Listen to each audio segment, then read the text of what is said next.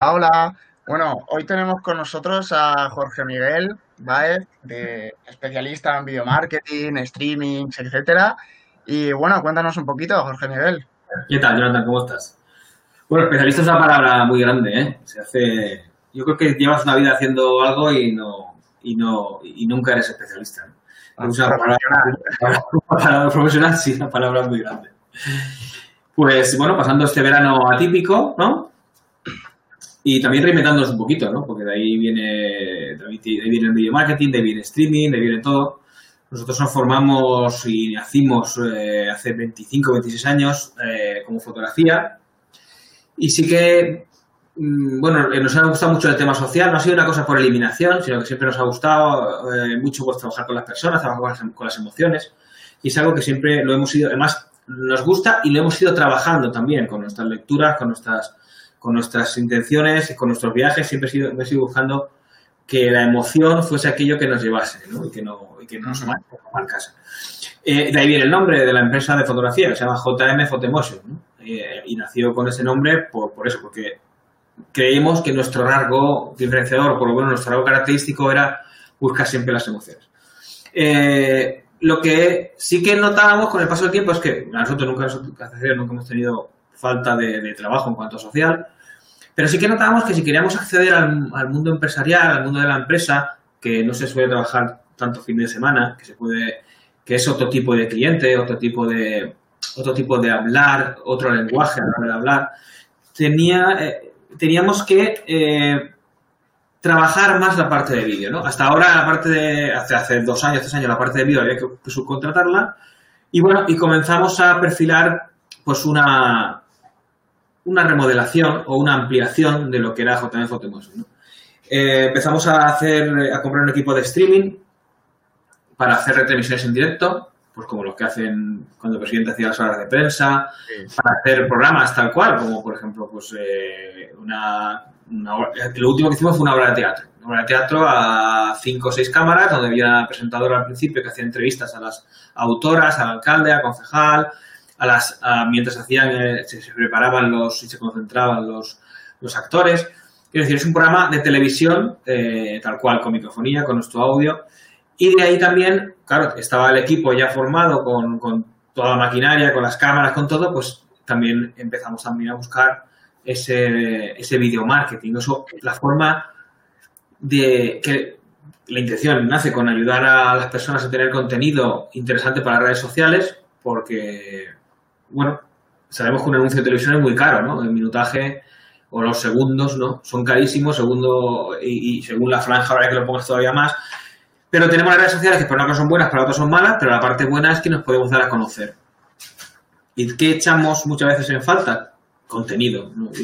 Yo soy fotógrafo. Eh, gracias a Dios, nunca me falta contenido. Fotográfico. Contenido verbal, sí. Ya no sabes qué. Ahora a ver qué pongo, qué invento para poner, ¿no? Pero contenido de, imagen a, a- a nosotros pues no nos hace falta, ¿no? Entonces dijimos, o sea que eh, hay demasiada también imagen. Pues no sé cuántos millones de imágenes se suben al día a Instagram, no sé, una barbaridad de millones. Sí, sí, millones. ¿Por qué no, por qué no creamos algo que sea mm, incluso más bonito, más elegante, pero con vídeo? ¿no? Y así empezamos a, a- a ofrecer, a crear, a mostrar video marketing, que, que es una forma también de, de ayudar a las empresas a que tengan un contenido distinto, a que se dejen ver de otra manera, a que comuniquen un mensaje. Eh, ya hay dos plataformas como muy principales, ¿no? que son pues, Facebook al público y, e Instagram. Para Instagram las stories son mucho más potentes porque se ve muchísimo más, hay que hacer una maquetación diferente, hay que subtitular para que no te penalicen. Entonces, nos, fuimos formando en esa, en esa manera de comunicar para que esas páginas web, esas cuentas, resaltaran del resto. Y así pues estamos trabajando pues, con el Ayuntamiento de Canet, con Aeródromo, con, bueno, con, empresas que van saliendo una detrás de otra. ¿no? Ahora, en agosto, sobre todo con, ahora con Aeródromo y con el Ayuntamiento de Canet, para reforzar el tema del turismo, que es una historia también bonita. Sí, que eso, bueno, lo comentábamos eh, con el ayuntamiento. Tú eh, haces, has hecho el vídeo este tan viral que se hizo de la playa, que salió en prácticamente todos los noticiarios de, de España y era, se hizo súper viral y súper trending topic en, en, casi todas las redes sociales, eso lo hiciste tú. Sí, bueno, el, eh, la, yo recuerdo, bueno, hicimos un documental sobre, sobre el confinamiento eh, en Canet, porque uno de los proyectos de, nuestro alcalde era abrir, se llamaba Canet 4.0, que era abrir Canet al mundo, ¿no? Era pues uh -huh. contar pues la cultura, eh, contar las cosas que pasan, contar, ahora es el aniversario de la Virgen, nuestra Virgen cumple 500 años, que para nosotros es muy importante, pues qué siente la gente por el pueblo, y, y quieras o no quieras es abrir Canet al mundo, qué siente la gente de Canet, qué, qué se ve. Y bueno, dentro de ese proyecto me encargaron un documental y tocamos todos los palos, desde, desde enfermos, eh, sanitarios, la, los, la hostelería que, que daban un bar solamente hacía comidas para personas mayores que no tenían que no tenían personas que se lo hiciesen. O sea, es que fue un documental como de una hora y veinte, muy intenso, fueron 200 horas de edición, eh, grabaciones, 20 horas en, en, en, entrevistas, fue la verdad algo muy, muy chulo, muy intenso también y como muy histórico.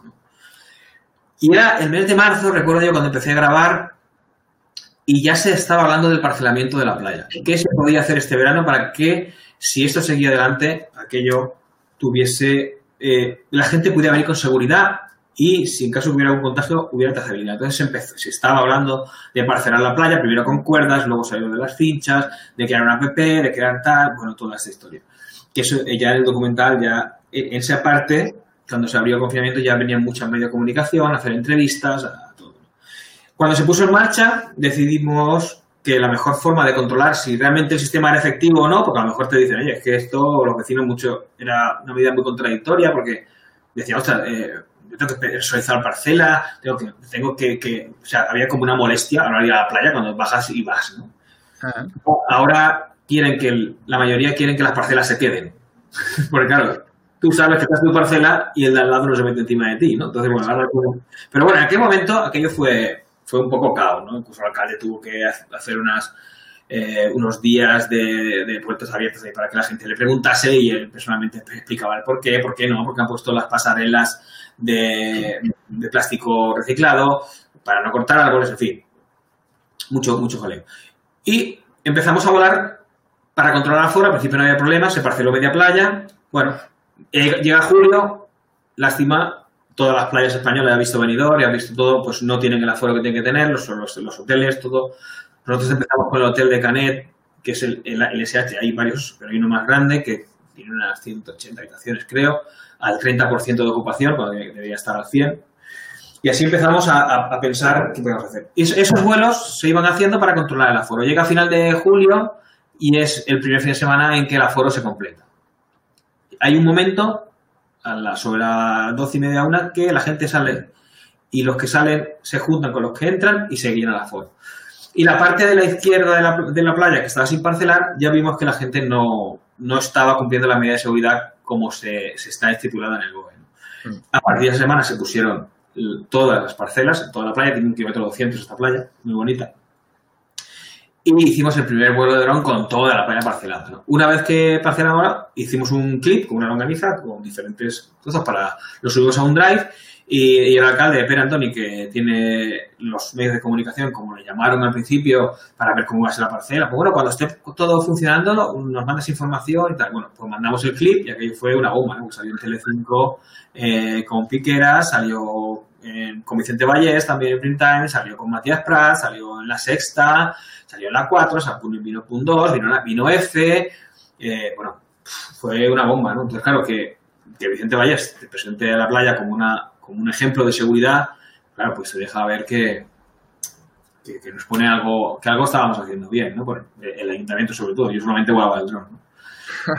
y, y, pero bueno, sí que, sí que fue una historia bonita porque, bueno, fue, ha sido muy duro para ellos eh, el, el, llevarse todos los varapalos que, que, día a día salían con el tema de las parcelas, con la gente que ahora en redes sociales tiene voz, y todas las quejas y todo, hasta que, hasta que todos ha visto que funcionaba bien, que no era tan complicado, que no había que, que, no había que reservar la parcela si realmente no iba a haber aforo, es decir, una serie de cosas que poner en marcha. Mm. Sí, bueno, y imagino que cuando visteis la repercusión del vídeo, que ya te digo, no solo salió en, medios de comunicación, era entrar Instagram, Facebook, Twitter, en cualquier lado salía el vídeo de, la playa y, ya te digo, estaríais flipando con la repercusión, o sea, no os lo imaginaríais nunca. No, porque bueno, eh, realmente lo haces eh, pensando en... No, no fue esa la, la, la, la la- idea no era esa, ¿no? Sino la idea era controlar que la gente estuviera bien, ¿no? Que no pudiéramos por, una, por un descuido, por algo, pues permitir que el aforo se porque aunque hay contadores en la playa, no, no van al de- no, van al milímetro. Entonces, bueno, se puede, puede haber momentos que había picos grandes, ¿no? De, bueno, tenemos que garantizar qué hacer para que la playa estuviera lo más, lo más, eh, lo más cómoda para todos, ¿no? Y claro, cuando esto lo ven, que, que- es un ejemplo para toda España y que las cosas se pueden hacer bien, pues la verdad es que el hotel ahora está entre eso, las campañas que, que estamos haciendo ahí de marketing y tal, pues está como un 60-65% el hotel principal, porque los otros son más pequeños y están llenos. Pero ese es el que más nos, nos preocupaba. Cuando hice el primer clip que se lo hice a ellos, eh, de 30 camareras que tenían, 30 camareras camareros, habían 7 trabajando Ya. con 23 familias que están en ERTE o en la calle. Entonces, ese, ese, ese era y es el principal dolor de, de todo esto. Mm, mm. Y, y bueno, a raíz de este vídeo, ¿no? Que se hizo tan viral, eh, aparte tienen, has hecho más clips que han salido en televisión, que no es el único que, que no ha salido en televisión, ¿no? Sí, lo que nosotros, eh, claro, cuando se pone en marcha este verano tan extraño, que no sabes qué va a pasar, porque en el mes de abril, mayo, cuando se da la nueva normalidad en marcha, se da la pista de todavía, no sabes si va a haber turismo, si no, en principio se dejaba que los países extranjeros viniesen, luego empezaron a cortar con todo lo que está pasando, es que esto va cambiando al día. Eh, pues mm, comentó el alcalde hacer un vídeo promocional, ¿no? Entonces, bueno, dije, vale, pues pensamos. Y, y me puse a sondear pues lo que estaba viendo por redes sociales. Eh, las playas importantes, Costa Blanca, Día, Benidorm, ya, pues los referentes en el mundo mediterráneo, ¿no? Que nosotros, nosotros somos un- la Galia, somos chicotetes, somos muy pequeñitos, ¿no? Eh, eh, y entonces, lo que sí noté es que eh, se estaban utilizando los clips de otros años y al final se ponía turismo seguro. ¿no? Pero realmente yo no veía dónde estaba el turismo seguro en, esas, en esos clips. O sea, ¿Sabes lo lo que- ponía, lo ponía, pero no lo enseñaba. no, lo locutaban simplemente. Turismo seguro, tal, pero no ofrecían nada de eso. Entonces, los primeros clips eh, ofrecimos eh, una, una idea que era pues hacer pequeños, pequeñas campañitas eh, en, en los hoteles, por ejemplo, más importantes, de primera línea, en restaurantes punteros, que son bonitos, que, que hacen buena cocina, eh, hacer clips con alguna pareja que podamos que, que pueda expresar lo, fe- lo, lo feliz y lo contento que se está en una playa, una pareja enamorada, eh, actividades acuáticas, tenemos un puerto Siles, un puerto deportivo, donde los niños eh, van por la, por la mañana, hay una actividad como, como si fuera la escuela de estío, pero van allí a hacer vela, a- hay una escuela también que se llama mm, de Costa Palancia, creo que se llama, que hacen submarinismo, hacen raft, hacen rafting, no, hacen kayak, hacen surf y diferentes actividades acuáticas, ¿no? Entonces hicimos íbamos haciendo diferentes campañitas pequeñitas en esos sitios, de tal manera que cuando se fueran publicando, se fueran mezclando,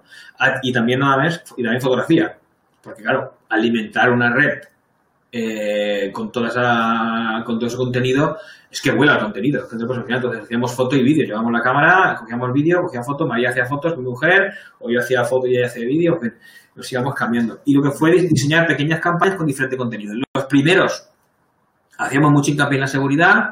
¿Qué se hace? Pues el hotel te explicaba que no, no cogían la comida a los comensales, sino que la ponían ellos, que tenían que poner seguridad. Ellos mismos se desinfectaban, desinfectaba- eh, tenían que entrar con, una, con unas ropas, se cambiaban, salían con la misma ropa. O sea, había unas cosas que daba, que ni siquiera dabas por hecho, ¿no? Dabas por hecho que había se- seguridad, sí, pero no la veías, ¿no? Que es lo que pasaba cuando yo veía, sondeaba internet y veía que todavía no estaba poniéndose eso en marcha. Y ahí empezamos a buscar todas esas, esas particularidades, cómo se hacía la cocina, cómo es la cocina ahora, cómo es la restauración, cómo son, cómo hay que limpiar las mesas. Y así la primera parte de la campaña fue dedicada a eso, a la seguridad.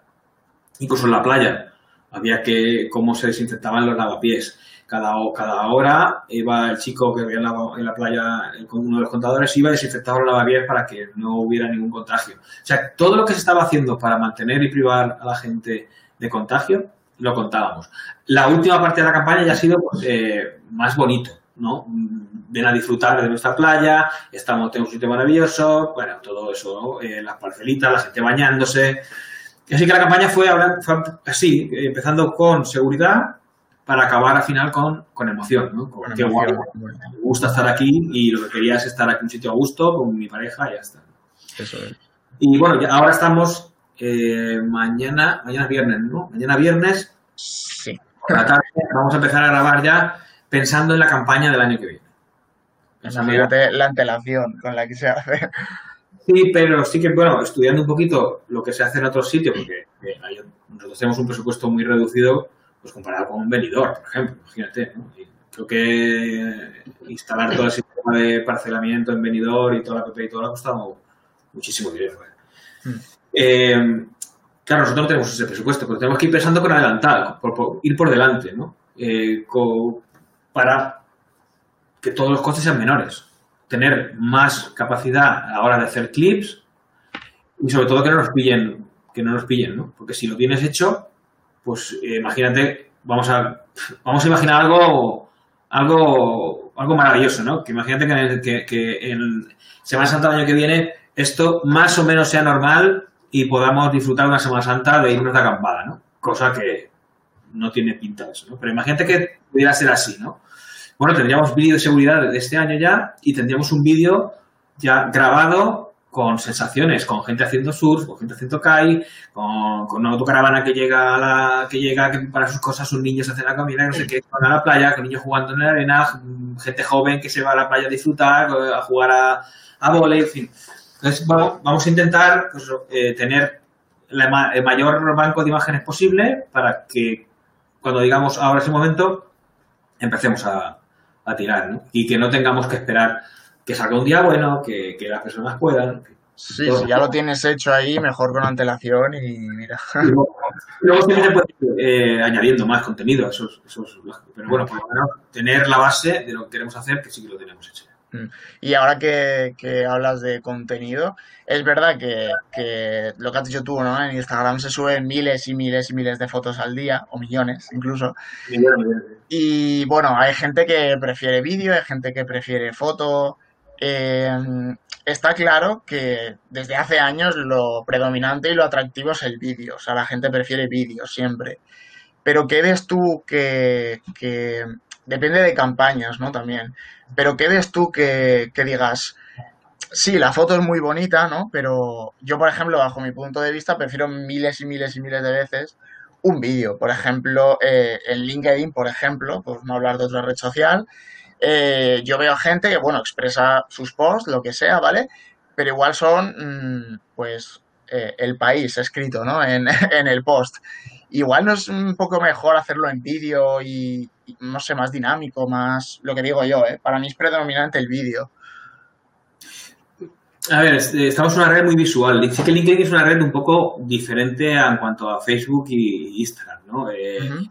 el usuario de LinkedIn, incluso fíjate los comentarios, hay veces que ponen algún tipo de, algún tipo de publicación y los comentarios mm, son muy profesionales a la hora de esto no deberías ponerlo aquí, eh, deberías de, ¿no? Eh, no, no, detrás de nosotros, los que nos estén viendo, no son gente que, que esté aquí por curiosear o por pasar el rato, ¿no? No, no- no es Facebook. No, no es Facebook ni Instagram, ¿no? Son gente que está preparada, que sabe de qué habla. Yo sigo a muchos, a, a mucha gente en LinkedIn y, y leo sus posts Sí, y, sí. y- y, bueno, es que me deleito. Digo, jolín, tío, es que, que es maravilloso, ¿no?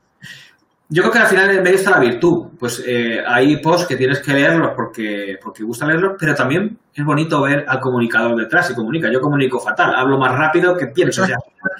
y, y bueno, quizá mi don no sea el hablar, ¿no? Pero sí que es verdad que, claro, cuando le pones cara, cuando le pones emoción a esa persona que te está escribiendo, cuando yo sigo mucho a Saez, por ejemplo, también, Sí, cuando la ves hablar, pues eh, dices, bueno, pues de todo, detrás de todo eso lo que me ha escrito, pues hay una persona y le veo los ojos y le veo la cara, ¿no? Y me gusta transmite mucho. más.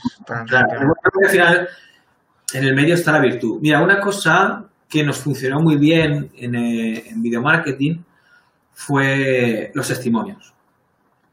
Porque yo te digo, la controversia, imagínate que tienes que ir a la playa y tienes que reservar, tío. Bueno, lo, eh, lo que pensábamos era, lo que pensaba era, jolín, si vienes de Teruel porque está en la playa de Teruel, eh, coges la, la, la autovía Mudejar y llegas aquí. Pero esta era la playa más favorita de Teruel. No puedes hacer un desplazamiento para llegar aquí. ¿no? Entonces, bueno, cuando se, instaló otra vez el sistema de parcelas, todo era como muy contradictorio. ¿no? Entonces dijimos, bueno, vamos a ver si la gente de verdad está tan, es- le sabe mal o que nos digan su feedback, ¿no? Y nos fuimos con el alcalde un domingo a las 12, 12, media 12, a, a la entrada que había más, más afluencia, cerca de Puerto Siles, a preguntar a los usuarios de la playa qué les parecía el sistema, en qué se podía mejorar y si, realmente eh, lo veían como una opción de futuro. ¿no? Y te sorprenderías la, gente, ¿no? Lo, que te contestaba, lo interesante, interesada que estaba en que alguien que con, con un cargo estuviese dispuesto a, a escuchar lo que le decían, ¿no? Entonces, claro, esas nos funcionó también muy bien, este tipo de, de campaña. Porque dentro de, dentro de eh, todavía marketing había un apartado que eran, había como 6-7 clips de testimonios de gente con el que se veía que era el alcalde que estaba entrevistando, diciendo lo que pensaban de la playa. Y aparte, mm, sin editar, quiero decir, si decía que tal, pues también Pues se metía igual. Claro, porque realmente no, no queríamos, si aquí nadie, no hay nadie perfecto. Eh, de- de- lo mejor es que aprendamos de todos y hay ideas que nos han dado, que han dado usuarios que han sido maravillosas. Y, y, por ejemplo, lo de la primera entrevista que hicimos que no estaba él, pues dijeron unas chicas que, que sí que le daba un poco de miedo acercarse al lavapiés. Entonces le dije, mira, te voy a pasar el clip, mira, mira lo que dicen las chicas. "Mm, déjame que le pegue una vuelta. Y a los tres o cuatro días ya estaban con una bombona de desinfección y pasaban cada hora desinfectando. Claro, tú no puedes dejar allí alcohol, hidrógeno de este, hidrógeno de este allí con, Eso 40, vuela. con 40 grados. Imagínate. No, no, no. Chico y tal. Pues bueno, todas esas ideas así, así había salido la gente también. ¿no? Sí, Entonces, sí, no, no. también funcionan muy bien los testimonios. Sí, al igual que en una página web, eh, las opiniones de los usuarios eh, es lo que más acaso hacemos. Eh, en un vídeo, en un vídeo marketing el testimonio también es muy importante, ¿no? Además, no es el único clip que se ha usado con testimonios de gente, ya no hablo sector turismo, sino muchos otros sectores. Tú, bueno, los habrás visto más que nadie, que muchos clips se dedican a, a la emoción y al testimonio, ¿no? Y vamos, para mí, a mí, a mí me gusta mucho porque transmiten, transmiten mucho y es video marketing emocional y quieras o no, como dice un amigo mío, siempre vende, ¿no? Una vez que, que llegas a la emoción, mm, dar- mm, nublas la razón muchas veces. Eso es. Entonces, claro, eh, por eso está, por eso muchas campañas ahora son de vive experiencias, ¿vale? Que al final llega a ser lo mismo, es, es. Sí, pero claro, ahí todos hemos visto, bueno, está el, ¿no? El sexual, de que te ponen un chico o una chica con un anuncio de Dolce Gabbana en un barco, ¿no? Es así, muy así, ¿no?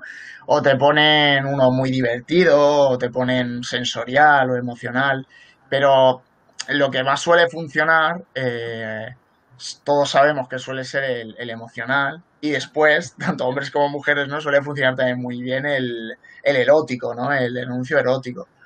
Y, y sí que es verdad que, el emocional, eh, tanto para bien como para mal, puede ser, o, que si tú quieres crear, mm, no sé, enfado o rabia o lo que sea, por ejemplo, spot de abandono de, de animales, de animalitos, de perros, pues te enfada, te da rabia y dices, pero che, o, ¿no? También, pues, bueno, como este que habéis hecho de testimonios para la playa, ¿no? Hay un montón de, de objetivos al final. Sí, no, yo creo que la, la, base de todo pues, es lo que hacemos nosotros, todo el mundo, ¿no? Estudiar hacia dónde nos dirigimos, no tomar medidas precipitadas y, y encauzarnos con un objetivo. ¿no? No, puedes, no puedes llenar y cubrir el máximo de gente posible, tienes que enfocarte hacia un objetivo. ¿no? Yo siempre pensé, cuando, cuando, lo, cuando lo presenté, dije, bueno, es que si conseguimos el 5% de ese turismo de toda España que busca seguridad, tenemos la playa llena. No necesitamos llegar al 50% de todos los turistas de España. Con que, con que lleguemos al 5% de los que quieren salir y quieran estar en un sitio bonito y seguro, es suficiente.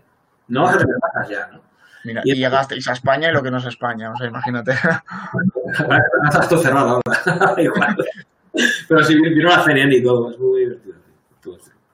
Pero a veces vos tú lo sabes mejor que nadie, ¿no? Te puedes pegar el vídeo del siglo, te lo curras, lo editas, ¡buah, qué chulo! El mejor vídeo que he grabado. Y, y, no tiene, tiene un 0,001% de repercusión, o igual no se ve, o por lo que sea no funciona, bueno, ya está grabado, ¿no?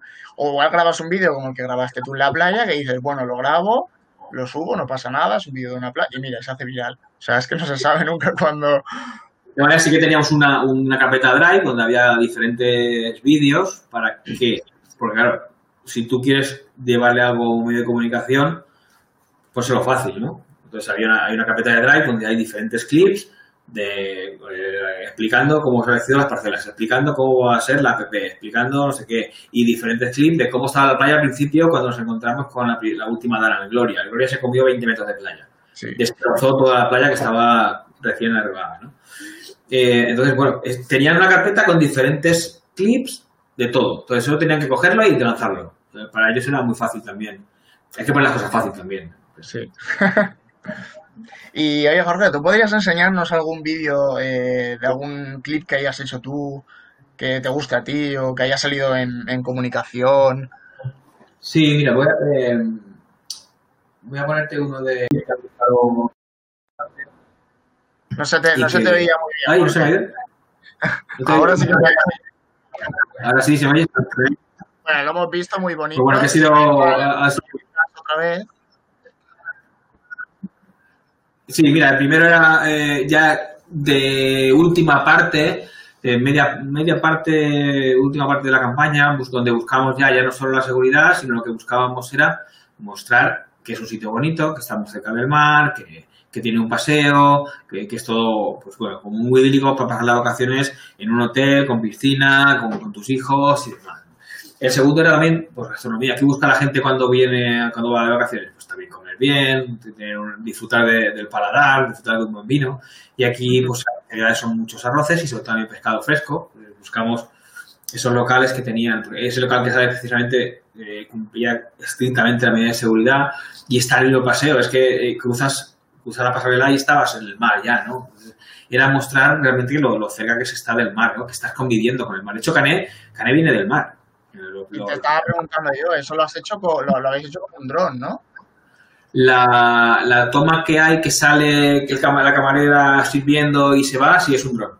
Es un dron, paramos el tráfico, la policía local, para hacer el despegue y ya, y, ya volamos. Toda esa, toda esa zona está permitido el vuelo porque el aeródromo de la Llosa llega hasta más o menos media playa. Entonces, lo que es tocar fuera de playa, menos, si no son 50 metros que hay hacia los edificios, pues puedes volar. Pues siempre que salimos, salimos hacia el mar, ¿no? Para cumplir la medida de seguridad. Eh, bueno, la verdad es que a mí, a mí, me ha encantado, la verdad, muy chulo, sobre todo la calidad, ¿eh? se, nota que, hay calidad de, material ahí. ¿eh? Bueno, son muchos años trabajando con la estética, ¿no? La fotografía, eh, trabajas con el documental, porque nos gusta mucho que hayan cosas y que pasen cosas y contarlas tal y como son. Lo que no nos gusta, por ejemplo, es si tú, si tú no eres una persona expresiva, provocarte las expresiones. Eso sí que no nos gusta, porque al final cuando ves Que salga lo que, lo que eres, ¿no? Claro, pero dentro de salir lo que es, muchas veces no pasa nada. Entonces, ahí es donde viene la parte de, trabajo, la parte de, la parte de oficio, en buscar encuadres que muestren atractivo en un, en un movimiento pasivo. Eh, hacerlo ver de otra, manera y estar muy alerta, estar muy atento, muy atento, muy atento. O sea, dentro de, aunque sea documental, pues siempre buscas que haya una estética, que sea bonito, que sea que venda, que, sea algo que, realmente llame la atención. Y eso lo llevamos cultivando y curando y, trabajando, pues eso, hace 25 años, Y no se acaba nunca de trabajar y curar, Cuando empiezas una cosa y estás cambiando con otra, ¿no? Es un, un, un continuo aprender. Y, sobre todo ya porque, bueno, tendréis ahí miles y miles de euros en material, ¿no? Eh, obviamente, un vídeo, ¿no? Un vídeo y una foto, ¿no? Cuanta más calidad tenga, mejor. Pero aparte de la calidad, ¿qué consideras tú que, que ya sea vídeo corporativo, o sea un clip promocional, ¿no? Sea lo que sea, ¿Qué, qué, consideras para ti o qué es lo que, lo que te gusta a ti, ¿no? Que también es más eh, subjetivo. Que digas, me gusta que un vídeo tenga esto, aparte de la calidad, obviamente, o una foto tenga esto, o esto funciona mejor, esto funciona menos, o esto podemos hacerlo así. Yo a mí lo que me gusta es sentir que hay que hay cariño a la hora de hacerlo, que hay emoción, que hay un corazón detrás haciendo, haciendo eso. Es difícil eh, muchas veces dar ese toque, pero yo creo que siempre hay que intentar, hay que intentar por lo menos mmm, luchar por lo que crees tú que es razonable, ¿no? Eh, siempre tratas con un cliente, quiere mostrar una cosa, quiere mostrar un producto, quiere mostrar un servicio. Se puede mostrar el servicio o podemos mostrar lo feliz que es la persona cuando recibe el servicio. ¿No? Podemos hacer un 50-50. Entonces, bueno, creo que lo bonito de esto es la, la simbiosis que se crea entre, en, entre la, la, empresa o la persona que quiere mezclar servicios y nosotros para crear algo en el que podamos aportar un poquito de lo, de lo que a nosotros nos gusta. ¿no? A mí me gusta siempre que los vídeos tengan un poquito de emoción. Que tengan me gusta más ese clip sí. emocional, ¿no? Sensorial. Siempre me ha gustado. Eh, has hablado antes de clips de, de clips de moda, de Dolce Gabbana. Sí, por eh, ejemplo, eh, todo, el del barco que está en el chico y la chica, ahí lo conocemos todo el mundo. Lo pusieron en, en la tele hasta la saciedad. Pero ese, estamos hablando de, ya no de erotismo ni nada, estamos hablando de, de idealismo, ¿no? De, de, sueño, estamos hablando de moda, estamos hablando de, del sumum de todo, ¿no? Es como el, capricho, ¿no? El, no sé, es, es se quedan cortos en adjetivos, ¿no? Eh, pero estamos hablando de un estilo de vida, entonces ahí ya eh, no sé, es que hay, hay, clips que rozan el arte, ¿no? Yo recuerdo uno que hacía Angelina Jolie y lo hizo el director este de Teres Malik. Es que, es que te ponían los pelos de punta, ¿no? Era belleza pura, ¿no? Era algo tan maravilloso que ya eh, no es que no es tema emocional porque te haga emocionar, sino te, es tema emocional porque la propia belleza te emociona, ¿no? Igual que eh, me acuerdo mucho del de Paco Rabanne, que la música era de Chemical Brothers, me gusta mucho Chemical Brothers, sí, y salía el tío en blanco y negro, eh, hacía, chascaba los dedos y cambiaba las imágenes, ¿no? Con, la, con el ritmo brutal que tiene esa canción. Y era igual, era, te tocaba la emoción, no desde un punto de vista emotivo como estamos acostumbrados, sino te, te, te emocionaba captando totalmente tu atención, ¿no? Porque no, no parabas de verlo, ¿no? Y, y, siempre, sobre todo el primero, el primero para mí fue maravilloso. Cuando metieron a la chica, yo que ya perdí un poco de fuerza, ¿no? Porque vea contar todo el mundo. Pero el primero, que era el chico solo, me parecía brutal, ¿no? Y cómo rompieron todos los esquemas con, con un anuncio de ese estilo, ¿no?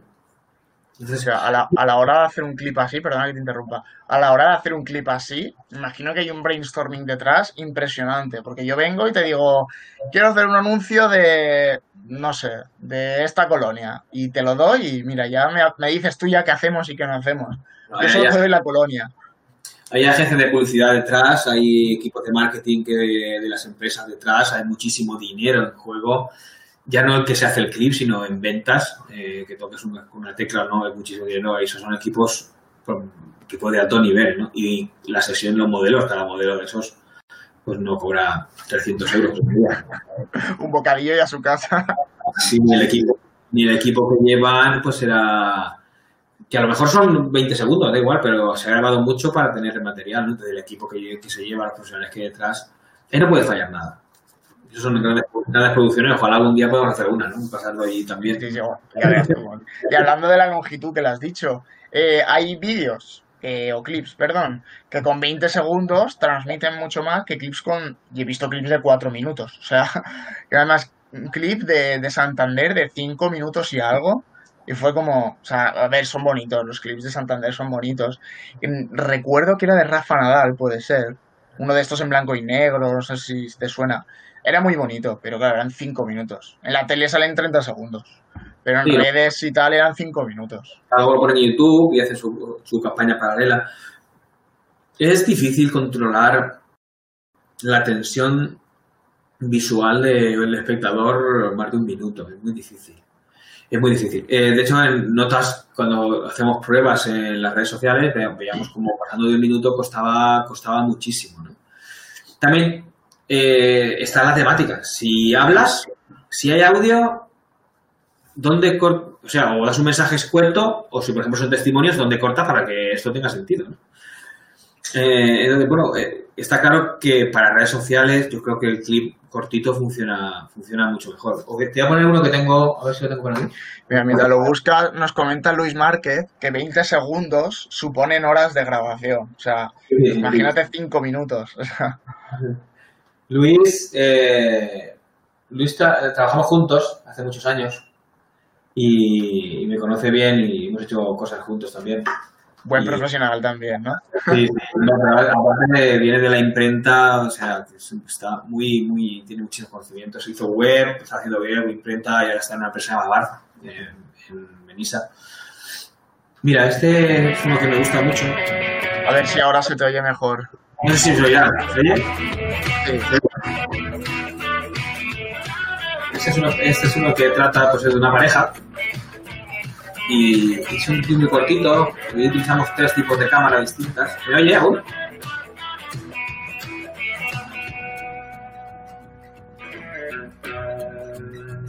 No sé si me oye.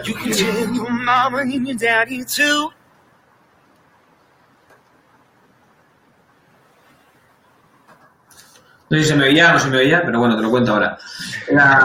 aquí buscamos, pues eso, ya a final de la campaña, buscamos pues, pues mostrar lo que era Placentero, y son chicos de aquí de Canet, que, conocemos, y buscamos, pues eso, la sensación y lo que dice Luis, ¿no? Para ese clip, exactamente dura 36 segundos, de esta sesión extrajimos fotos para, para Instagram, para Facebook y para las stories, y utilizamos tres tipos de cámara, eh, la FS5, la cámara principal, con una textura preciosa, que hace esa cámara es, eh, maravillosa para hacer, tiene una textura muy parecida, no, al cine no se puede parecer, ¿no? Pero sí que tiene una textura muy agradable, no es como una cámara híbrida, ¿no? Luego se utilizó una cámara submarina, pequeñita, que se puede mojar, con un pequeño estabilizador que lleva corriendo por, por el agua dentro de ellos. Y luego se utilizó el dron, la cámara del dron, con, con el FPV para que pudiera ir girando y que hubiera sensación de... Todo eso para 30 segundos, ¿no? Segundos. Se, hicieron, se han hecho tres clips de esta, de esta pareja y sobre eso, sobre 30, 35 segundos por clip. Porque al final, si lo que quieres es mostrar sensaciones, es que no hace falta más. No, no, no hace falta más. Informar, te puedes ir un poquito más, pero para mostrar sensaciones yo creo que, sobre todo en redes sociales, que consume tantísimo material. ¿no? Sí, y ya te digo, es como las páginas web, ¿no? Si tardan más de un minuto, la gente se sale. Pues si ves un vídeo en Instagram de tres minutos, te digo yo que no, no vas a conseguir mucho alcance. Teníamos datos de que la gente estaba un minuto y al minuto salían, salían. Eso es, eso es. Ya puede ser de, a no ser que sea una marca, que sea muy fiel o algo así, es, es difícil, es difícil. hace poco colgué o compartí el anuncio de Nike no sé si lo viste en mi muro. Sí, no, se hizo viral. Bueno, es que eso, eso es arte, eso ya no es, eso no es un anuncio, eso es arte, o sea, imágenes grabadas una para que parezca, eso no se ha hecho en dos semanas, ¿eh? para, que, para que vaya con la otra y hay un trabajo y una precisión, es que, es que lo ves, lo ves, lo vuelves a ver y dices, guau, qué maravilloso, ¿no? Pero fíjate también... Meses de trabajo para un minuto de anuncio. Claro, en diferentes deportes, bueno.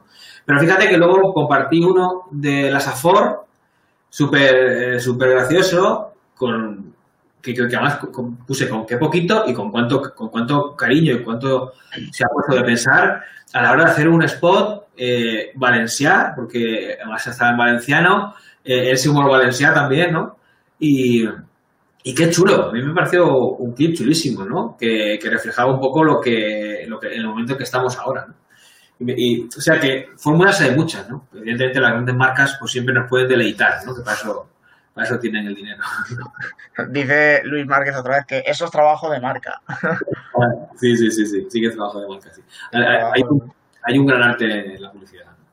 Sí, sí, no, eh, ya que dicho tú, hay gente que, que, es, que, hace, que hace arte puro. O sea, es que no hay más, ¿no? El marketing, el video marketing es tan amplio y puedes hacer tantas cosas que incluso es que ideas infinitas. Hay gente que ha hecho cosas que dices, ¿cómo? ¿Por qué? Con todo lo que se hace, con todo lo que se publica, ¿no? Cómo estos tíos eh, se pegan la pensada de juntar dos imágenes dos mundos distintos, que la imagen vaya de usted para otro, que vaya que, que está de la ciencia está todo inventado, pues ya ves que hay tíos que hace arte de verdad. Hay, hay equipos que realmente crean soluciones a algo que no está visto, ¿no? Y te sorprenden. Y, Eso te iba a decir, tanto en publicidad como en video marketing, como en marketing en general, es que está todo inventado, pero es que siempre hay algo, siempre hay un toque, siempre hay un algo que dices, lo han hecho, igual lo han hecho, pero no lo han hecho como yo lo voy a hacer o no lo han hecho del todo. Igual es un mix, ¿no? De, de lo que han hecho ellos. Pero no está todo inventado. Siempre está la pepita de oro esta que se dice. Hay que trabajar mucho para... De vez en cuando te sale la genialidad, te sale. Mira, se ha salido bien, ¿no? pero bueno, hay que trabajar mucho para que llegue ese momento. ¿no? Igual te tiras pensando delante del ordenador cuatro horas y no te sale nada, o igual te sale eh, mientras estás haciendo eh, la comida, un huevo frito, te, te, te viene la idea. Sí, pero bueno, yo creo que esa idea que te viene, te viene porque ya hay un trabajo de antes, ¿no? Siempre lo lleva residente ahí, siempre estás pensando en eso, siempre tienes un segundo y lo que haces es en vez de tontear el ordenador, miras qué ha, qué ha hecho esta persona o qué ha hecho esto, o, o, miras grandes marcas que evidentemente no podemos trabajar ni comparar el presupuesto ese, pero sí que hay ideas que puedes funcionar. Eh, ¿Por qué no puede funcionar que, por ejemplo, eh, para la campaña que estamos pensando, que tienen una, una pelota de boli al aire y que la recoja, cuando recoja sea otra persona otra escena? Eso, a lo mejor, un cambio así sí que se podría hacer, ¿no? Y la, y la idea viene de ver un clip así, ¿no? Entonces, bueno, así que eh, se te ocurre un huevo frito, se te ocurre un huevo frito, pero tu cabeza está continuamente pensando en eso, ¿no? Eh, entonces, te, es como que, ¿quién, ¿quién, era Picasso? Decía, ¿quién decía? Hay alguien que decía, ojalá me venga la inspiración cuando me venga esté trabajando. O era, no me acuerdo, fue un artista. Sé la frase, pero tampoco sé quién la. Sí, me decía eso, ¿no? que ojalá cuando venga la inspiración me pille trabajando, porque la inspiración te puede llegar a las 3 de la mañana hasta sopa perdida. Pero claro, un artista que... Por eso el vídeo para mí es muy... Es, lo trabajo distinto a la fotografía, ¿no? Cuando, sobre todo tengo que montarlo, sí que me levanto a las 3 o las 4 de la mañana, porque yo soy madrugar más que de acostarme tarde, y porque estoy solo, eh, entonces en esa soledad mmm, voy creando un camino, que luego puede ser un camino equivocado, pero hay un camino recorrido. Entonces, es más fácil volver atrás y seguir otro camino que no correr ninguno. Entonces, a mí sí que me gusta estar en esa soledad, en esa concentración, darle forma y dándole forma y dándole forma.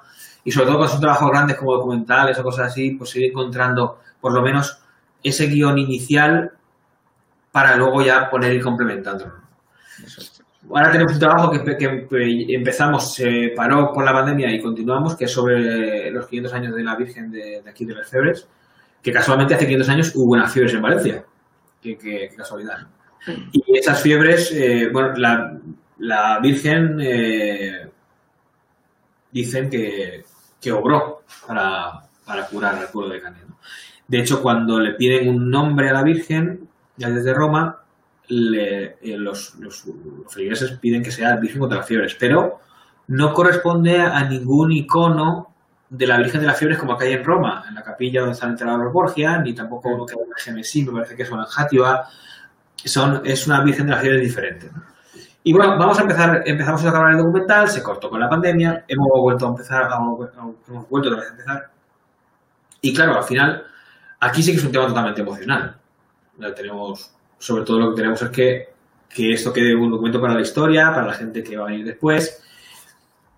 ¿Y qué hacemos? Pues entrevistar a gente que ha sido clavario, que ha sido a, cura. Creo que aún estamos dándole forma, pero creo que ese, ese recorrido lo va a hacer eh, nuestro párroco, que es un, una persona que habla muy bien, que tiene mucha tranquilidad, que, que, que, enseguida da con las conversaciones. Entonces va a ser él el que nos ayude, el que él vaya, como es nuevo en el pueblo, pues con las cosas como vaya recorriendo cómo fueron las fiestas antes, recomiendo esa información. ¿no? Pensamos hacer un documental mmm, de una hora y pico, hora y veinte, por ahí, pero al final creo que vamos a hacer eh, una miniserie. No, porque ya llevas más de una hora. Porque hay cosas que son bonitas. Entonces dices, bueno, pues ¿cómo podemos tratar esto de forma que, bueno, pues cambiaremos cambiando el formato? Porque también queremos hacer una representación de cómo pudo ser hace 500 años eso. Tenemos la ropa, tenemos un grupo aquí de teatro que se llama Molinet, que es fantástico. que va a encargarse de, hacer un guion. Yo grabaré, pero el guion lo van a hacer ellos y la parte artística la de ellos. Entonces, sería bonito representar cómo pudo haber sido. Tenemos marca, tenemos el mar, no será, no será en la playa, porque entonces había viñedos y tal, pero había, había también vacas en la playa, ahora no hay. Pero bueno, podemos representar cómo pudo haber sido una vida hace 500 años aquí en el pueblo. Entonces, bueno, ¿qué, ¿qué, podemos hacer? Vamos a cambiar el formato. Así que eh, también te surgen cosas de ver también muchas cosas, ¿no? Si ves series en Netflix, en HBO... Sí, hay muchas miniseries ya. Hay, eh, miniseries documental, me gusta mucho, yo soy un aficionado documental. El otro día vi uno, los speed covers, que son estos tíos que hacen el cubo Rubik en, en, segundos, ¿no? En dos segundos ahí. os recomiendo, está en Netflix, dura 30-40 minutos. Y es maravilloso porque te esperas un documental de una rivalidad y, y bueno, el chico que uno de ellos es autista. hay, como dos historias dentro de la misma historia, ¿no? Entonces, es un vuelco y vas si, si, si, eres padre o has sido padre o tienes la emoción de o la edad más o menos de padre. Joder, tío, te va pegando unas. Te vas imaginando una. Es que no quiero contar mucho, porque te va, pero te, va, te lleva. spoiler. De un sitio a otro eh, y con, un con la temática del cubo Rubik, ¿no? Es que me pareció fantástico y, nada, ni siesta ni nada, no no pude dormir. Me enganché a él y, dije, ¡buah! ¡Qué chulada, ¿no? De un cubo de Rubik lo que han sacado. Os lo recomiendo, os recomiendo que lo veáis porque qué, qué bonito el, el guion, cómo está hecho cómo toca un tema tan importante como la familia y como los hijos. Es una maravilla. Lo, lo bonito del video marketing, ¿no? Que de un cubo de Rubik puedes sacar miles de, de cosas, ¿no? Imagínate. Lo importante es que, yo creo que al final que lo hagas con, cariño, ¿no? Y que lo hagas con un fin.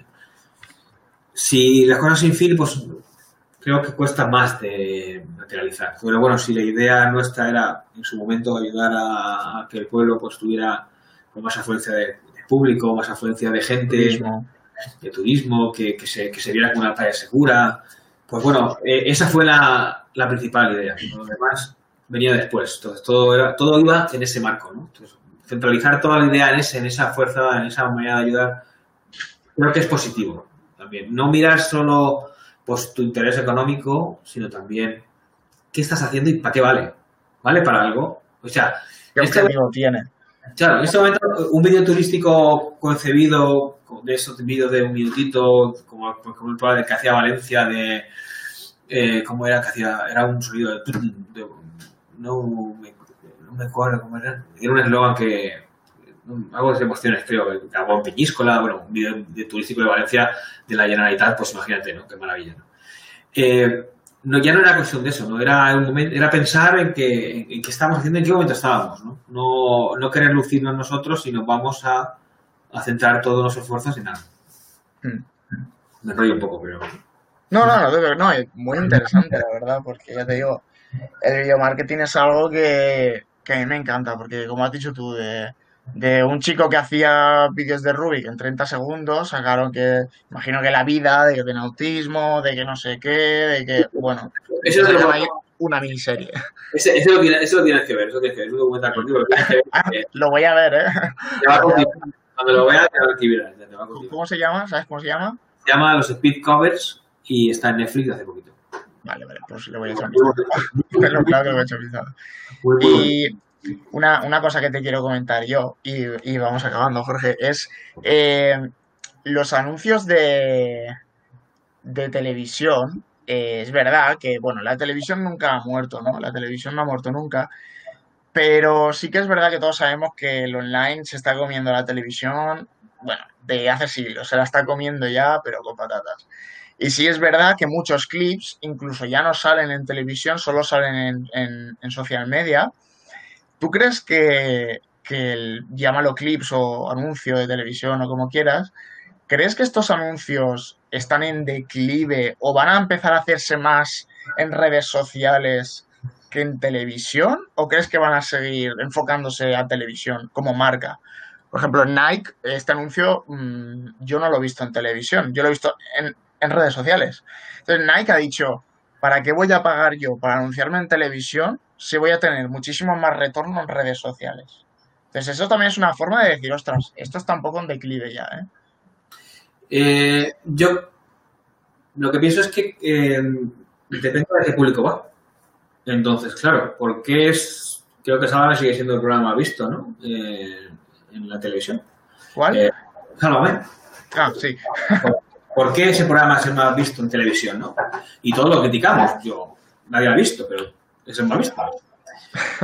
Que tiene un target de, cliente- de personas que, que les gusta eso. Entonces, claro, mm, el público que compra Nike, ¿dónde está ese público? Ese público Por- si va, por ejemplo, enfocado a gente como yo, yo, por ejemplo, no veo la tele. O sea, es que a- veo Amazon, Netflix y redes sociales. Y me entero de las noticias por Twitter. cambiará, cambiará porque las generaciones que venís ahora, mi hijo tiene 21 años, tampoco va mucho a la tele, pero eh, fíjate que creo que antes de la pandemia eh, se iba a hacer una inyección de dinero para la televisión, para el apartado de streaming, para el apartado de contenidos a la carta, porque realmente la televisión va a menos porque la gente que hace consume cuando quiere lo que quiere y como quiere. Eh, de hecho, Amazon, cuando pones una película o vas a poner algo, ya te pone un anuncio delante. Sí. Entonces, va en declive. Yo creo que es una evolución. O sea, hemos evolucionado la manera de consumir, de consumir. Y fíjate una cosa también importante, ¿no? Eh, en un momento en el que las inversiones están fastidiadas, ¿no? Pero todas las empresas grandes invierten en, en entretenimiento. HBO, Netflix, Sony, tal, Amazon, eh, están invirtiendo en, en entretenimiento, en contenidos a la carta. Algo, o sea, yo no tengo los datos, pero no hace falta ser un genio para si estos los tienen y están haciendo eso, algo tiene que haber, ¿no? Está Pero claro, ¿qué, claro, ¿qué ocurre? Que, la gente de ahora, eh, los chicos de ahora, que, que están en el banco hablando por WhatsApp entre ellos, evidentemente esa gente va a consumir mucha televisión a la carta. Entonces, ¿qué están? Pues se, se están, posi- se están posicionando, evidentemente. ¿no? Está evolucionando la publicidad, el video marketing, todo. Quizá tengamos una mejor publicidad. Hay en gente hay en LinkedIn que sabe muchísimo. Yo sé muy poquito de marketing, pero hay gente que sabe muchísimo de todo esto. Y quizá tengamos una mejor publicidad porque es más económico eh, publicar en Internet que publicar en una televisión, ¿no? Y que tengamos una- un salto de calidad porque puedas tener otros medios y puedas tener, no lo sé, ¿no? Ojalá, ojalá nos, la, la publicidad nos siga sorprendiendo, como siempre, ¿no? Pero, claro, es que van con los hábitos de consumo van cambiando.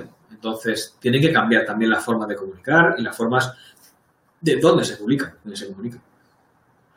Y, eh, por ejemplo, eh, ¿qué crees que, por ejemplo, ya hablo de televisión, hablo de video marketing, enfócalo a content media, enfócalo a publicidad, video corporativo, lo que tú quieras. Lo que tú ves por ahí, eh, incluido yo, por ejemplo, que hago video content, ¿qué dirías tú o qué, qué ves tú que, que te duelen los ojos? Que dices, eh, yo lo haría diferente o yo lo haría mejor, yo lo haría, yo lo haría, no sé, algo que todos tenemos, todos tenemos a alguien del sector que vemos cosas y decimos, madre mía, ¿sabes?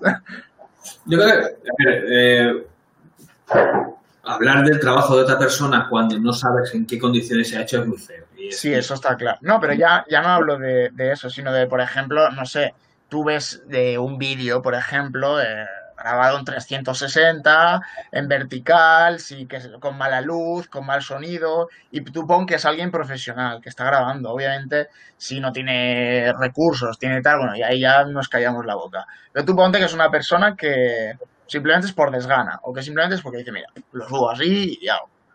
Pero es que yo creo que esas personas, eh, que la desgana, por ejemplo, es un gran enemigo, ¿no? Eh, eh, la, falta, de ilusión, ¿no? Si algo no lo haces con ilusión, no lo hagas, ¿no?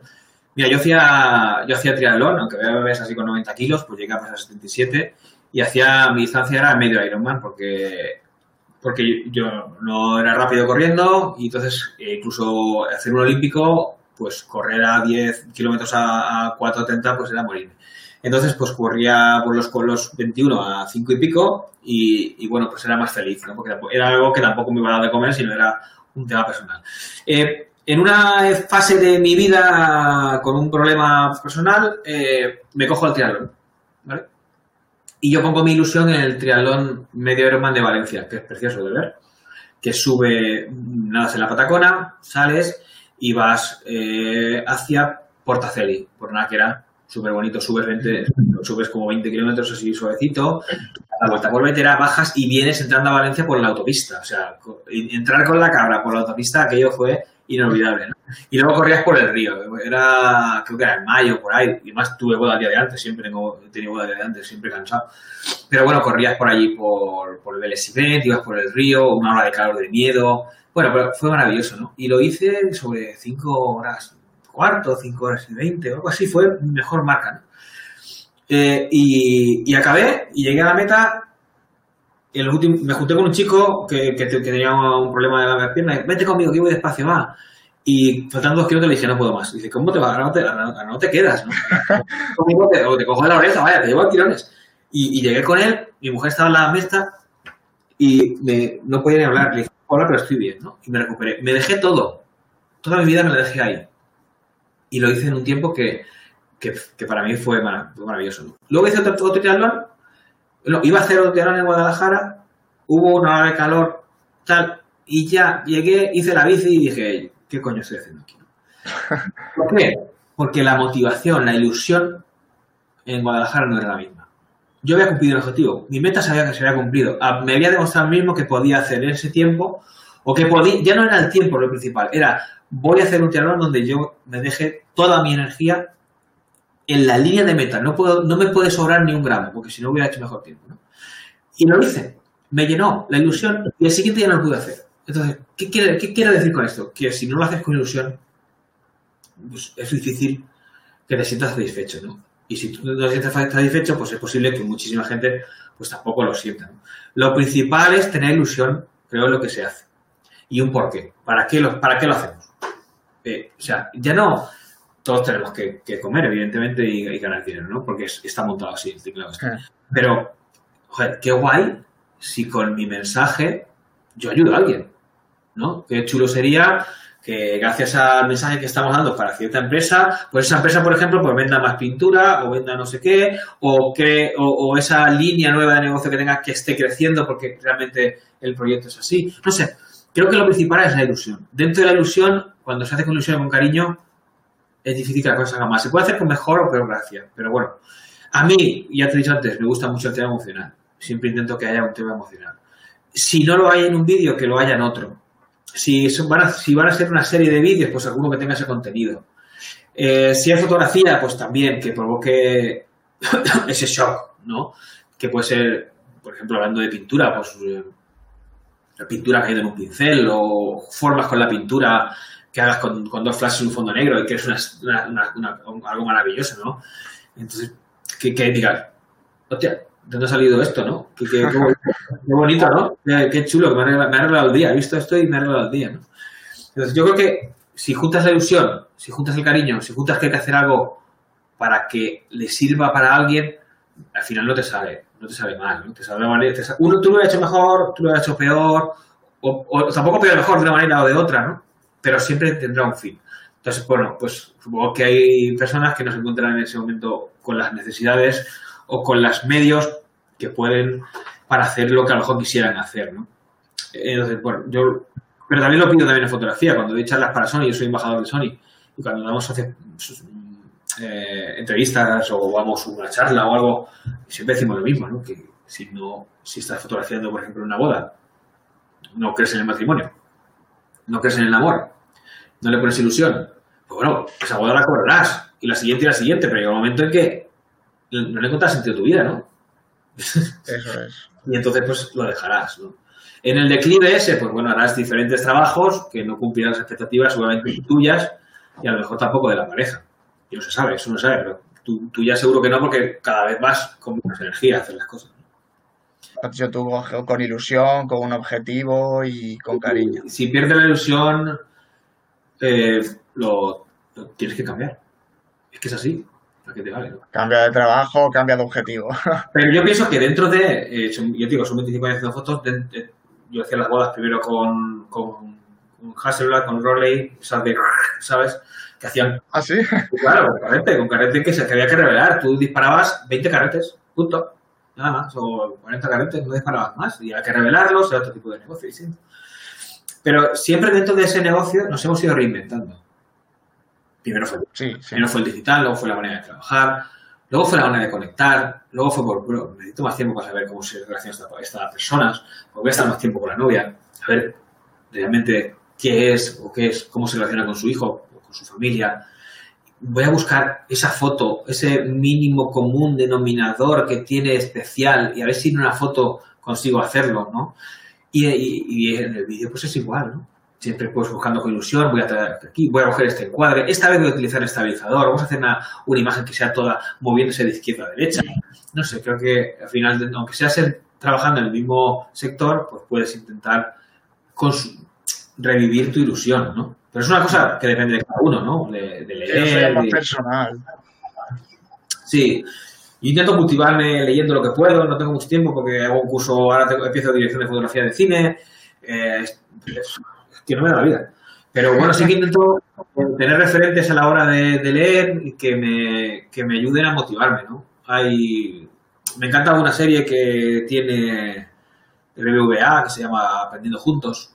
Sí. En el que grandes profesionales, bueno, eso no son grandes profesionales, son, son, realmente artistas, ¿no? Porque buscan soluciones. Artistas, son gente reconocida creo que son médicos un artista, porque el tío está dando una solución a un problema con el que nadie, se, que nadie había pensado en eso. ¿no? Cuando alguien crea una solución a algo eh, de una forma tan novedosa, pues se convierte en un artista. Eh, y, son todos eh, maravillosos de escuchar ¿no? Y de motivar. Y ahí sacas mucha ilusión. ¿no? y de ahí que has, que has comentado tú, que intentas leer cuando puedes, eh, te voy a hacer las dos últimas preguntas, ya acabamos. Es que, ¿cuál es tu libro favorito? Porque para fomentar la lectura, ¿no? Ya me da igual que sea de fotografía, que sea del sector, como si es Harry Potter, como si es el que tú quieras. El primer libro que realmente a mí me, me, me tocó fue La historia interminable. Aquel libro con, unas letras amarillas, eh, verdes y otras rosas y que leía de diferente manera, que yo, que yo me encantaba. ¿no? Ese libro fue el primero que, me enamoró de la lectura. ¿no? Y tengo un libro, eh, tengo varios libros en la cabecera de la cama. Eh, y tengo uno que me gusta especialmente, me lo robaron, me robaron una cámara en Barcelona con la bolsa dentro, me robaron el libro, me lo voy a comprar, que más está, son, libros, son libros que vas encontrando poquitos por ya, y que lo tengo y lo estuve viendo a leer, ¿no? que es José Antonio Marina, se llama teoría de la inteligencia creadora, ¿no? de, de, de, por qué, de por qué, cómo creamos, me parece un libro, un libro maravilloso para los que creamos, para saber reconocer eh, dónde están, hay muchas cosas que haces de manera intuitiva, pero si encuentras el razonamiento, esa intuición se potenciará. Entonces, me parece un libro fantástico para, para las personas que somos creadores. Sí. Eh, porque encuentras el significado. Cuando encuentras el significado de las cosas, puedes profundizar más en encontrar esos contenidos. Y me parece, muy bonito. Y me lo estoy volviendo a leer otra vez, cogiendo mis notas y mis cosas. También me he leído uno hace poco de Seth Godin, como era, Eres imprescindible. Eres imprescindible. un, libro, muy chulo también. Eh, pero sobre todo el Juan Antonio me entusiasma. Pues eh, igual que la serie, voy a tomar nota del libro, te lo digo. te, preguntaré, te un examen. Oye, el otro día hablaban, para fomentar la lectura, una, una, persona y decía que eh, cambiaba la contraseña del wifi cada semana y decía, la contraseña del wifi es, por ejemplo, como el vestido de la amiga de la protagonista y obligaba a los hijos a tener que leerse ese libro para, claro, encontrar la contraseña de wifi, que no, es mala manera, ¿eh? Oye, no es mala manera, la verdad es que no es mala manera. y bueno, Jorge, te hago la última pregunta y acabamos, que es que, ¿qué le dirías tú a una empresa, a una persona, llámalo X, que quiere grabar o, o, que, o que tiene la posibilidad de grabar un anuncio corporativo, un clip promocional, un clip emocional, eh, un clip eh, en una organización, en una asociación, lo que sea, pero dice, ¿para qué? Si yo cojo el iPhone, lo grabo, pim pam, lo subo al Movie Maker y vídeo hecho. ¿Qué le dirás tú a alguien que, está en esa posición? Evidentemente no va, no va a llegar como cuando lo hace un profesional. Si me cargas a mí que da una pintura que quieres decorar la casa pues te voy a hacer un desastre de puta madre, ¿no? Porque no, eso es como todo. Pues sí que eh, quizás, y seguro, que esa persona encargada de la empresa de, hacer eso, la idea que tiene es maravillosa, pero a lo mejor el concepto creativo que tiene, pues no es el fuerte de esa empresa, sino que es la que hay que llamar a, un profesional. Ellos conocen perfectamente el sector, saben perfectamente lo que quieren y para qué lo quieren. a lo mejor la forma de contarlo, pues es lo que donde cualquier eh, profesional que se dedique al marketing, no, yo, sino hay muchos en seguro que, le va a dar un montón de soluciones. ¿no? La manera de contarlo es súper importante. Si no cuentas una historia, posiblemente no captes la atención. Entonces, a lo mejor es contar una historia. A lo mejor no es necesario hacer contar una historia, pero sí hacer pequeños clips como para redes sociales porque vamos a tener un mayor impacto. A lo mejor tenemos que explicar las propiedades de este producto en diferentes cortitos momentos para que la gente se vaya eh, se vaya fidelizando a ellos en, las redes sociales o YouTube o lo que sea. No sé, hay muchas fórmulas, pero sobre todo que confíen en un profesional. Porque si yo puedo pintar la casa, sí, puedo pintar la casa, claro. Pero claro, no me puedo. ¿Cómo la pinto, no? Si yo no soy capaz de, tapar un agujero, ¿no? Entonces, ahí es donde, claro, la pintaré, sí, llegará a casa y dirá, mira, pues está pintada, ¿no? Pero claro, a lo mejor ves una, ves una falta por aquí, ves la moldura que no sé qué, ves que, eh, ves que he intentado quitarle estucado y al final le he puesto un cuadro ahí para taparlo porque no podía, ¿no? Y, ostras, claro, pero eso hay profesionales de todo, ¿no? yo, pienso que el desembolso económico no es tan grande como el, luego la repercusión, la imagen de marca que da, el, reconocimiento para, para, para su, propia comunidad de seguidores y luego porque necesitan creo que cada vez necesitamos un contenido, un contenido en una línea, en una dirección que lleve hacia donde quieren ir. creo que lo, ideal es que confíen en un profesional, el que sea. Porque un clip promocional de, de 30 segundos, por pongamos un ejemplo, eh, el coste económico no es tan desorbitado como igual el retorno que te va a traer. no. Y, de, vale. Y como ha dicho Luis, de, para 30 segundos se hacen muchas tomas. O sea, para un clic de 30 segundos se hacen. Eh, para hacer un clic de 30 segundos haces muchas tomas más que pueden ser pequeños clics de video marketing para redes sociales. hay mucha fórmula para conseguir que, que ese dinero invertido se estruje al máximo. Eso es. Cabeceras para Facebook, para cambiarlas. Yo qué sé. No, hay tantas cosas ahora. De un vídeo, desglosar contenido y sacar para cinco cosas, ¿no? Claro, entonces, y digo, pues, bueno, esta línea va bien, vamos a seguir por aquí. Creo que es un. Eh, al final, en el social media muchas veces pues, te equivocas a la hora de publicar, te equivocas muchas veces. Pero claro, es que la equivocación te da los errores. ¿Quién, no, ha fracasado alguna vez? ¿Sabes? Pues claro, todo el mundo fracasa, pero claro, de vez en cuando, cuando ya has fracasado. Creo que el, el Dyson este, el de las aspiradoras, fracasó, no sé, no sé cuántas aspiradoras hizo, ¿eh? Pero muchas. 25 años haciendo aspiradoras y ninguna funcionaba. Se gastó todos sus ahorros, no sé si eran no sé cuántas miles de aspiradoras, no locura. Y mira dónde está ahora. ¿no? Es un tío, o, por ejemplo Walt Disney, que lo echaron de un estudio porque no era creativo. ¿no? y mira, Imagínate. Tenemos que saber convivir con el fracaso. El fracaso es algo necesario también para conseguir el éxito, para conseguir el camino. Eh, entonces, lo principal sobre todo es eso, que confíen en un profesional, que los hay, que los hay buenos. Muchos y muy buenos. Y sobre todo eh, lo que hemos comentado, ¿no? Que el gasto de hacer un vídeo de 30 segundos, igual el retorno que obtienes de, no lo llamaría ni gasto, incluso lo llamaría inversión. Es, vamos, que dices, mira, me he gastado lo que me haya gastado, que seguro no es desorbitado, seguramente, y, estoy obteniendo un retorno que, vamos, si no hubiera sido por este vídeo, igual no lo hubiera tenido. Si tu empresa, por ejemplo, cuida las naranjas y las mima y las pone en papel para que salgan al extranjero o se vendan en los mercados como si fuesen una delicatessen, tienes que decirlo. ¿Y cómo lo vas a decir? ¿Cómo lo vas a ver? No lo sabes, ¿no? O si tu, o si tu empresa tiene la mejor pintura plástica, que no se va, que se lava, que no sé cuánto, no sé qué. ¿Yo cómo lo voy a saber si lo que pinta pintura? ¿Cómo? ¿Dónde me lo dicen? Entonces, para eso están esas propiedades, ¿no? Para, para explicar todos esos valores que seguro que cada empresa tiene, ¿no? Porque cada, empresa hace las cosas como pero no todos lo enseñan. Ya, pero eh, cada uno intenta hacer las cosas lo mejor que puede y todos tienen un valor.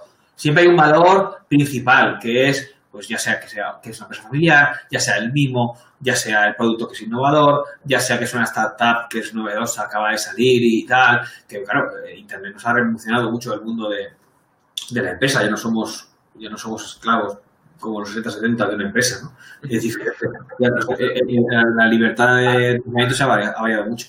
Entonces, bueno, si, si tú tienes hasta esas propiedades, pero nadie lo sabe, claro, algo está fallando. Claro. Entonces, bueno, yo pienso que de la cultura del vídeo, pues eh, en redes sociales, pues crecerá, crecerá. Y luego pasa la otra cosa, ¿sabes? Sí, no, no sabemos. Igual dentro de 10 años es la realidad virtual. Claro, claro, hay que saber qué la realidad.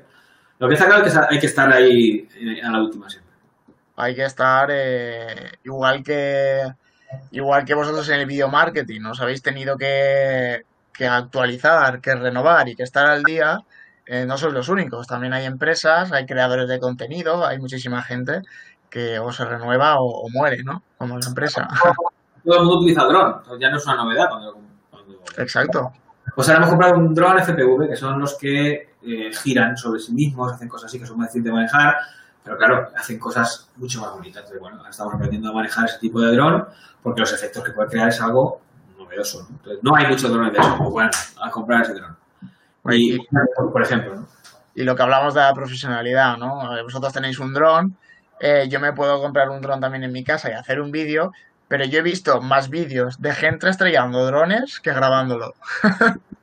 Hay un gracioso de uno que se va que se le va, va, la batería y se mete el compañero al lago y lo coge en el aire de un falso. Sí, sí. sí, sí, pero ya te digo, he visto más vídeos de gente estrellando drones que gente grabando vídeos buenos, eh, también te lo digo. Entonces, contrata a un profesional y lo estrellas. Pues sí, la verdad es que sí. Bueno, pero para todas las profesiones. ¿no? Cada profesión tiene lo suyo, ¿no? Y hay que valorar a las personas que se dedican a eso toda la vida. Eso es, eso es, Jorge. Pues bueno, queda todo dicho. Eh, si quieres decir algo más antes de irnos. Pues nada, darte las gracias por, por esta mañanita que hemos pasado. y, y, bueno, pues estar aquí a, a, disposición de todas las personas que necesiten saber algo sobre, sobre lo que he dicho o, o, quieran preguntar algo aparte de lo que quieran. Sí, quien quiera saber algo, ya sea de video marketing o no, ahí tenéis a Jorge y a mí, ahí nos tenéis en LinkedIn. Y, y bueno, Jorge, ya te digo, eh, yo he aprendido muchísimo hablando contigo, muy ameno todo, y, y la gente que nos ha visto también sobre video marketing, eh, publicidad, sobre, bueno, sobre todo lo que has hecho, a lo que te